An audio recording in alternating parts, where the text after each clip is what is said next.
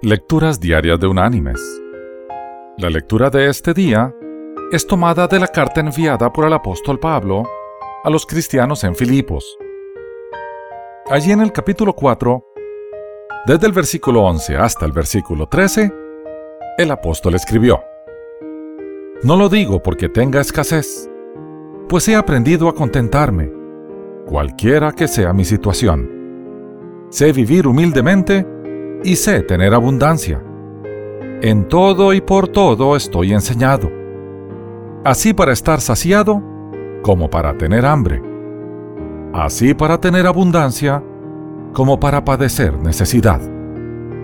Todo lo puedo en Cristo que me fortalece. Y la reflexión de este día se llama Mira más allá. Se cuenta una historia de una familia pobre que tenía la facultad de tomar todas las cosas por su lado positivo. Una mujer rica se interesó en ayudarlos y procedió a hacerlo. Un día la visitó un vecino de la familia pobre y le dijo a la señora que no les ayudara más, porque la estaban engañando. Los niños de aquella familia siempre comen cosas deliciosas, lujos que ni yo puedo permitirme dijo el vecino. La mujer rica, decidida a cortar la ayuda, fue a visitar esta familia al mediodía. Estaba de pie junto a la puerta, a punto de llamar, cuando oyó que una de las niñitas le preguntaba a otra, ¿Te vas a servir carne con puré hoy? No. Creo que comeré pollo asado, respondió la otra niña. Al oír eso, la mujer golpeó la puerta y entró inmediatamente.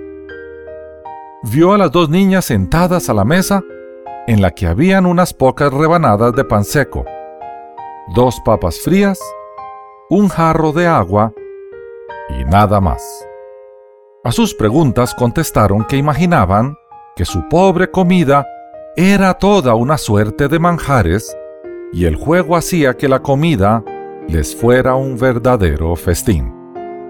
Usted no sabe lo delicioso que es el pan cuando una lo llama torta de frutillas.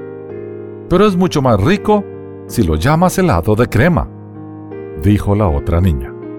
La señora rica salió de allí con una nueva idea de lo que significa el contentamiento.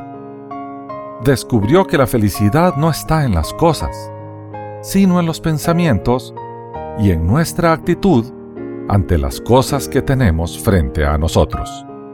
Mis queridos hermanos y amigos, no le pidamos a Dios que cambie nuestra suerte. Pidámosle que nos transforme. Entonces veremos que hay bendiciones que nos esperan aún en las situaciones más difíciles que nos haya correspondido vivir. Cuando aprendemos a ser agradecidos con Dios, aprendemos a contentarnos con lo que nos da. Cuando somos mal agradecidos con Dios, viviremos infelices, siempre deseando lo que no tenemos.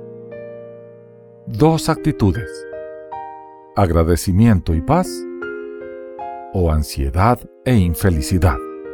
¿Cuál elegimos? Que Dios te bendiga.